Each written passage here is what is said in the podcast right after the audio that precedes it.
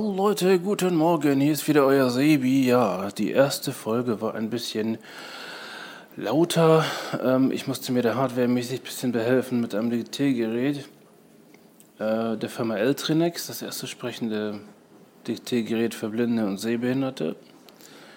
Macht sehr gute Aufnahmen. Ähm, ich wollte eigentlich das über einen Stereomixer laufen lassen, direkt über einen Computer, einfach aufnehmen, Mikrofon anschließen und fertig. Aber irgendwie macht mein Windows 7 Laptop da ein bisschen Probleme. Es kann natürlich auch sein, dass es an dem Soundchip liegt, der da verbaut ist.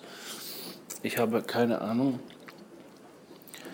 Ähm, ja, ähm, zu dem Rhythm Rage, da gibt es noch ein, zwei, drei andere Soundpacks noch. Also man kann praktisch ähm, Soundpackages selber machen.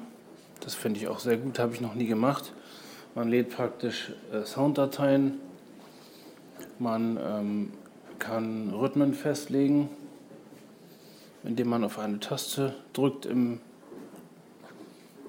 im, ähm, im Tempo, wie man das haben will. Und das wird dann aufge aufgezeichnet und dann hat man äh, verschiedenste Geschichten. Ja, ich werde da auf jeden Fall demnächst nochmal eine.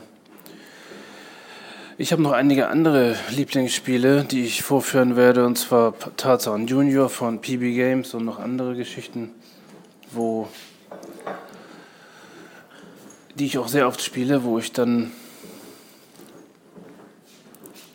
ähm, ja auch eine Anleitung zumachen werde, weil ich befürchte, dass es kaum eine deutsche Anleitung zu diesen Sachen gibt. Genau.